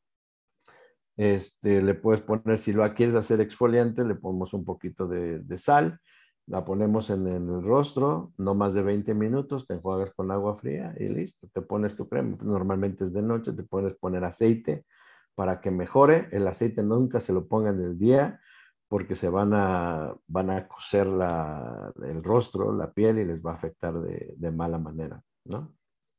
Ok, ok, ok. Esos ya son consejos de belleza extra. Adicionales también. No, bueno, que es que claro, ¿no? O sea, comer bien este, pues se, refleja completamente en tu estado de ánimo, se refleja en la forma en la que te ves, ¿no? Nos vemos bien, nos sentimos bien, también nos sentimos más seguros, nos sentimos más confiados, entonces, pues los beneficios que aporta comer bien, pues son innumerables, ¿no? Bastantes, bastantes. Eh, un día, si tú gustas, podemos invitar a una de las personas que han estado con este eh, sistema de alimentación. Yo te puedo hablar de lo que me ha pasado a mí que ha sido maravilloso, ¿no? Se me han quitado manchas de la cara que eran provocadas por el hígado, se me han quitado manchas o, por ejemplo, ¿cómo se llaman estas que te salen en, la piel? Verrugas, que fueron cuestiones de, problemas con el hígado graso, sin necesidad de quemarlas o de hacer algún este, tratamiento. Eh, esas las vas perdiendo de manera natural. O sea, no tenemos por qué exponer el cuerpo, es a lo que bueno, no exponer el cuerpo a los químicos que nos quieren vender, ¿no? Que es lo comercial. Eh, podemos estar muy sanos a un costo mucho menor de estar enfermos. ¿Ok? Ahora, ¿por qué no nos dicen los doctores? Pues son varias cosas. Una, porque si tú te enfermas, el doctor normalmente te va a dar una receta, ¿cierto? Esa receta la llevamos a la farmacia. Si son, el, eh, no sé, fármacos controlados o si son eh, especiales, etcétera, normalmente el doctor, la farmacia se va a quedar con la receta. Y esa receta van a hacer una auditoría y van a decir, ah, mira, el doctor Gutiérrez está recetando muy bien este producto y ya, el hombre, este mes ya recetó 700 o ya recetó 1500, etcétera. Ah, ok, ¿sabes qué? Es tiempo de mandarle su tablet. Y a lo mejor a los seis meses, oye, sigue recetando y está incrementando la receta, tarará. No, pues ahora vamos a mandarlo de viaje, mándenlo a Disneylandia. ¿no? Y dentro de tres años van a no, pues ya le toca su camioneta. Entonces, esa es una cuestión de lo que los laboratorios eh, eh, farmacéuticos hacen con la salud del humano, ¿no? Recordemos lo que ya les dije, la salud hoy en día no es negocio, el negocio es la enfermedad. Entonces, si nos acostumbramos a un fármaco, pues lo único que vamos a hacer es nosotros eh, empeorar en condiciones internas de lo que se pueden sanar nuestros órganos, porque lo que el fármaco hace es únicamente inhibir el síntoma que nos está diciendo el mismo cuerpo. Hey, tocando la puerta, knock, knock, estoy mal, atiéndeme aquí. Pero si no vamos a la causa, pues el síntoma va a seguir. Y es mucho mejor ir con el doctor todos los meses, desde que tuviste la enfermedad hasta que te mueras por eso o por otras cosas, y el doctor siga recibiendo su, consulta, siga recibiendo lo que le das eh, los eh, eh, laboratorios farmacológicos, ¿no? En vez de decir, sabes que tus síntomas son estos, si te gustas que curar, tienes que dejar esto y esto y esto, y come esto, y de manera natural vas a estar bien. Entonces, ¿cómo puedes creer en un loco que te dice que te puedes sanar de manera natural a decirte, no, es que mi Dios doctor me dice que necesito tomar esto porque pues ya no hay remedio en, esto? Es más fácil porque es la domesticación. Es decir, en pocas palabras, si tú vienes a consulta conmigo, yo te voy a curar en cuatro sesiones, que son cuatro o seis meses, cuando mucho, con tu consulta de 800 o 1000 pesos, dependiendo del caso. Son 5 mil, 6 mil pesos que vas a gastar. Es todo lo que vas a invertir aparte de tu dieta, pero no vas a tener medicinas. No vas a invertir en medicinas que pueden ir desde 600 pesos hasta 10 mil, 15 mil pesos, dependiendo de, lo que dependiendo de lo que te mande el doctor. Y eso es mensual. Cuando tú ves la diferencia, que te vas sanando, te vas sintiendo mejor en los primeros seis meses, dices, wow, esto sí es eh, mejora en mi salud, ¿ok? Pero tienes que pasar por un periodo de crisis curativa. Eso es lo que hay que entender, ¿no? Entonces, ese periodo de crisis curativa, si tú lo llegas a pasar y sigues con la alimentación evolutiva, vas a estar de maravilla. Te puedo cantar, contar, perdón, un caso de un paciente que tengo que está en eh, Dallas, vive en Dallas, Texas, tenía peso de 310 libras, o sea, aproximadamente 160 kilos. Eh, hoy en día pesa 90, no se ve mal, está muy a gusto, muy tranquilo. Él obviamente tenía hipertensión, tenía diabetes, eh, tenía intestino perezoso, eh, tenía problemas de articulaciones, entre lo que comía, lo que bebía y el peso, pues obviamente fue lo que le dio. Hoy en día está, como te digo, en 90 kilos, alrededor de entre 88 y 93, porque no, no es el enfoque el peso, sino el que te alimentes bien y tu peso va a fluctuar de acuerdo a cómo lo necesite tu salud, ¿ok? Y ha bajado, son 60 kilos, Estamos hablando de 60, 70 kilos, los cuales no ha resentido. Ha mejorado en todas las, eh, bueno, ha desaparecido diabetes, desapareció la hipertensión, desaparecieron, la gente cuando es diabética normalmente se le marca el cuello de negro, como si estuviera manchado de papel periódico. Todo eso desapareció. O sea, son, son muestras claras de que la gente se sana. Lo que necesitan tener es el compromiso con ellos mismos y la dedicación para poder hacer una alimentación saludable. Que repito, no es algo extraordinario, o sea, no tienes que estar midiendo 175 eh, gramos de esto, 273 gramos del otro, 67 gramos de aquello. No, es simplemente comerte unos tacos de suadero con ensalada arriba, ¿no? ¿Cuál es la ensalada? Tu cilantro y tu cebolla y tu salsa y listo, no pasa nada. Comer tuétano, comer caldo de res, comer caldo de pollo, caldo de gallina, perdón, comer pescado, dejar las frutas, dejar las harinas, dejar el pan, que eso, por ejemplo, en mi caso fue una de mis mayores adicciones, ¿no? El, estar comiendo pan. No es fácil. Claro, claro. No, pero vale, vale la pena, tú mencionabas hace ratito esta parte como de notar qué es lo que nos hace bien y qué es lo que nos hace mal, ¿no? Y, y, yo, bueno, como recomendación personal, he llevado a veces un diario, ¿no? Sobre todo cuando estoy en estos periodos donde a veces me siento inflamada todos los días este, o me duele algo todos los días y digo, bueno, a ver, ¿qué, qué es lo que he estado comiendo, no? Y ahora, y, estar así, pues, haciendo eh, prácticas para ver qué es, por ejemplo, yo ya tenía un rato que tenía mucha inflamación y de pronto un día no le puse leche de soya a mi café. Y ese día no me inflamé, ¿no? Entonces dije, mañana tampoco, mañana, mañana tampoco lo voy a hacer y no lo he hecho y no he tenido inflamación. Se acabó la inflamación. y no tenía idea de que los 70 mililitros que le ponía al café de, leche de soya me estaban inflamando.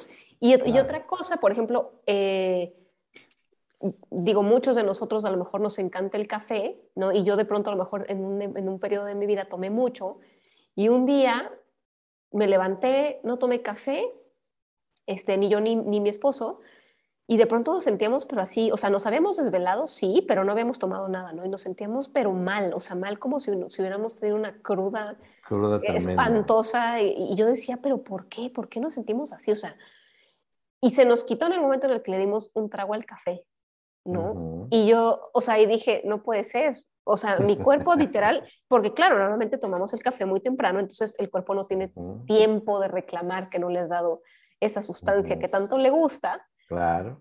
Y este, pero pues aquí a lo mejor ya se nos había pasado y eran las 12 del día, ¿no? Normalmente se lo damos a las 7 de la mañana, entonces ya el cuerpo estaba reclamando. Habíamos desayunado todo, pero teníamos, o sea, una sensación de, de, cruda horrible.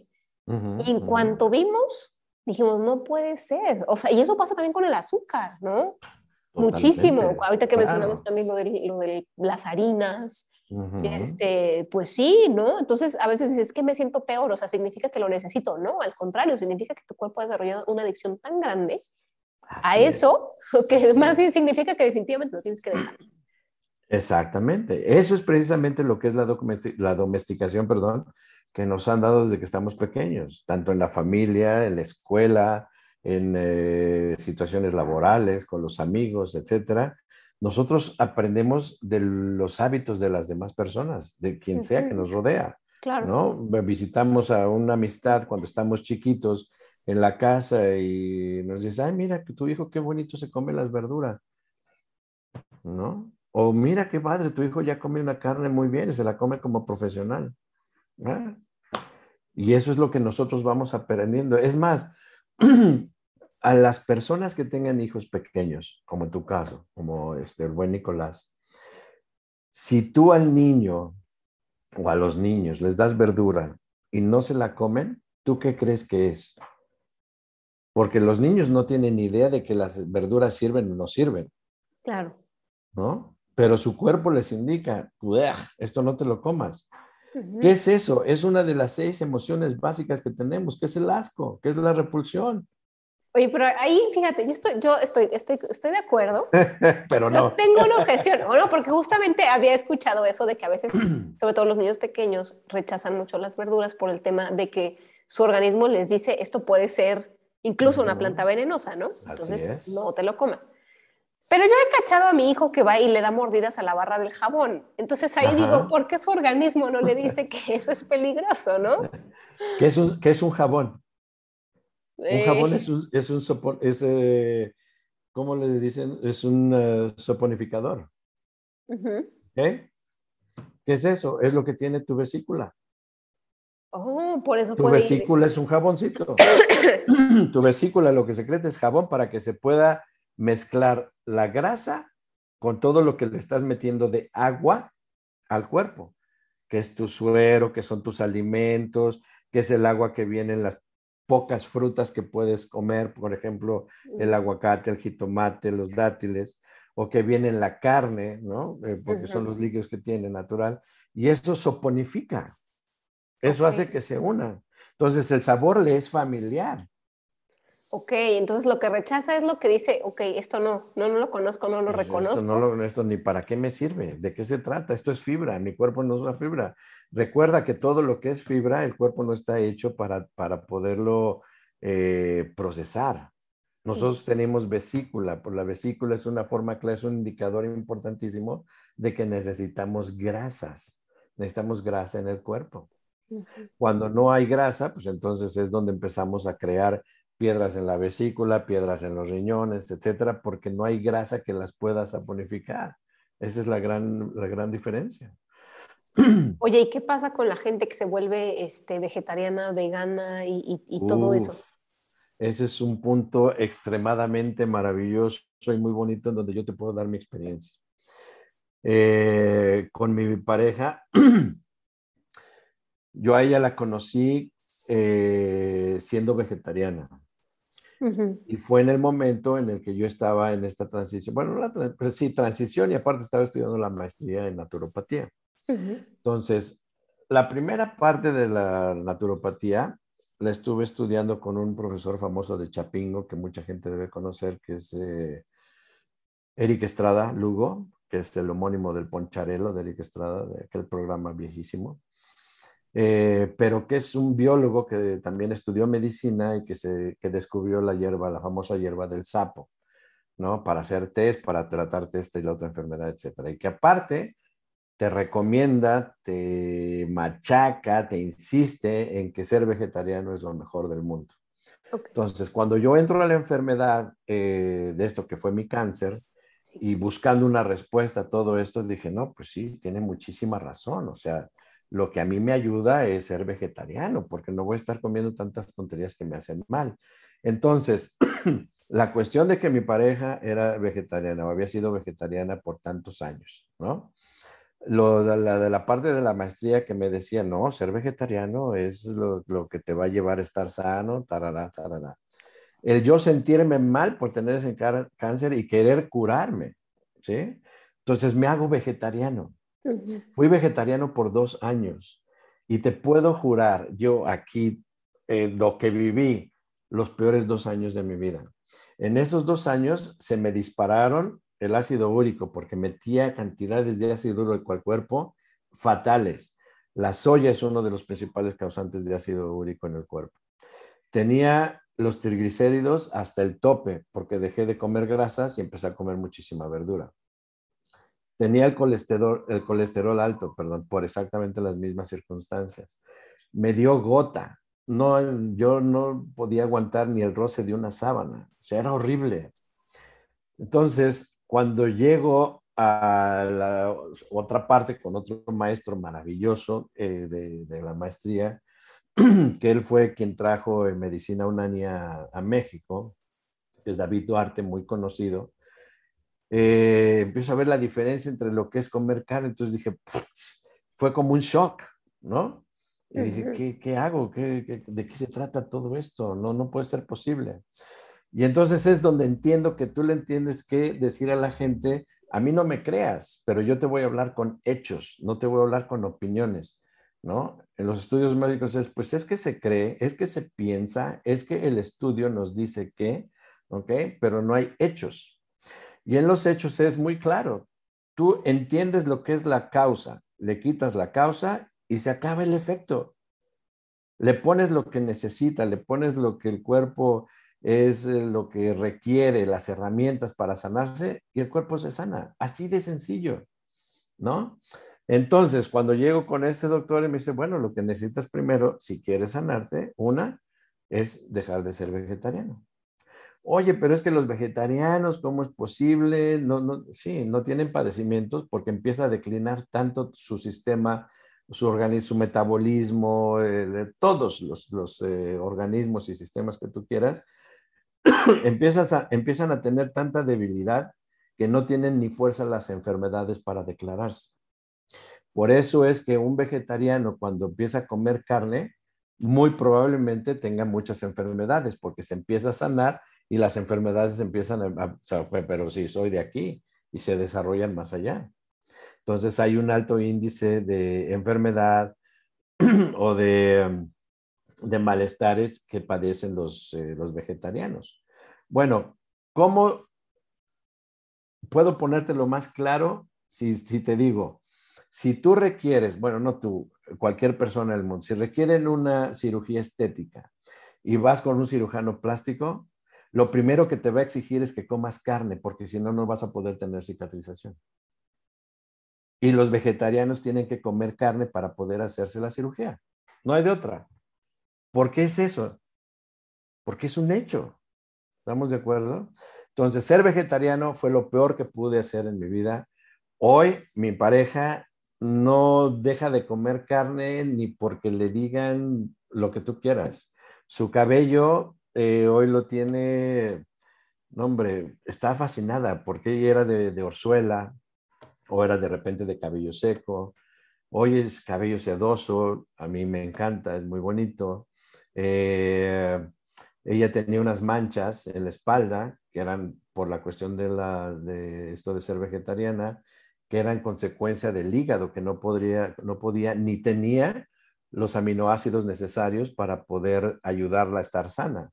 Entonces, hoy esas manchas están desaparecidas. Eh, problemas con, eh, eh, con artritis. Bueno, no artritis, es este, ¿cómo se llama?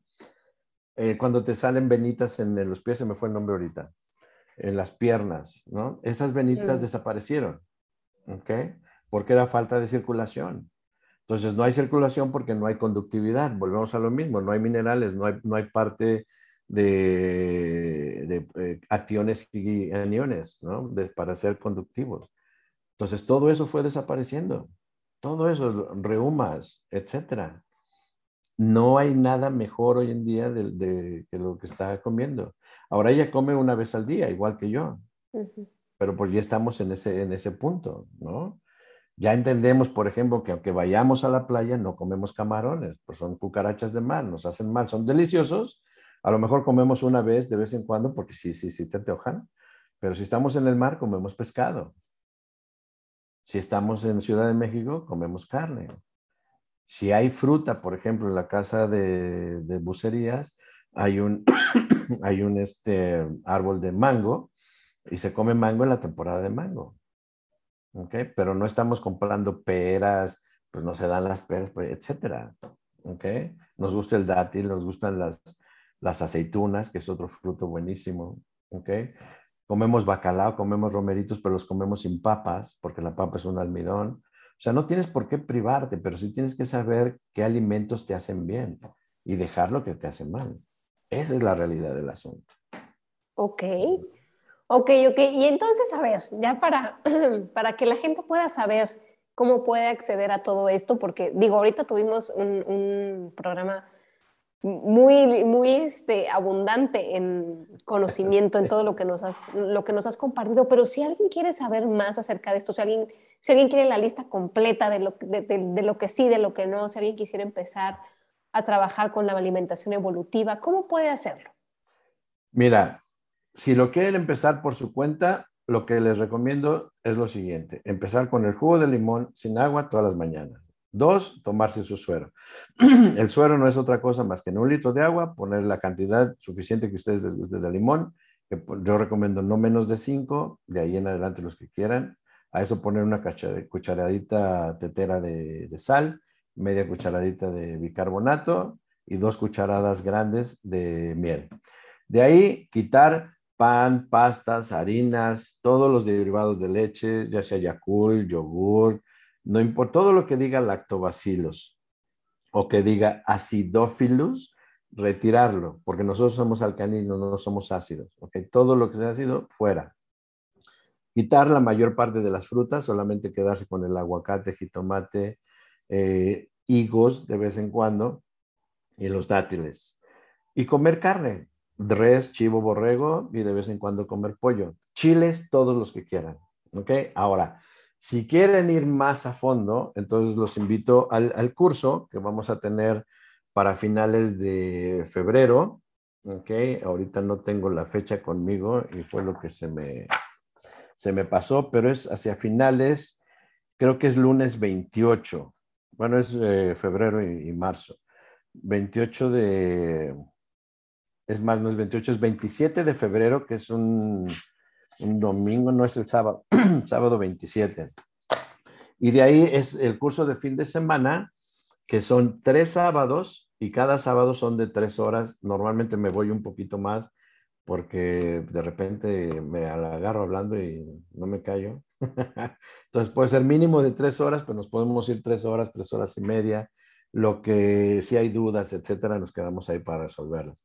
Ahora, todo esto recordemos que es un curso para que empiecen un cambio de transformación total en su vida, que es la parte física, que es lo que es alimentación evolutiva, y después viene todo lo que tiene que ver con eh, temperamento, con biotipos, estos biotipos que tenemos que entender si eres sanguíneo, colérico, flemático, ¿no? El por qué somos así, por qué unas personas son eh, de un temperamento un poco más agrio y es precisamente eso, ¿no? ¿Por qué decimos que la persona es agria? ¿Por qué decimos que la persona es dulce? ¿Por qué decimos que la persona es fría?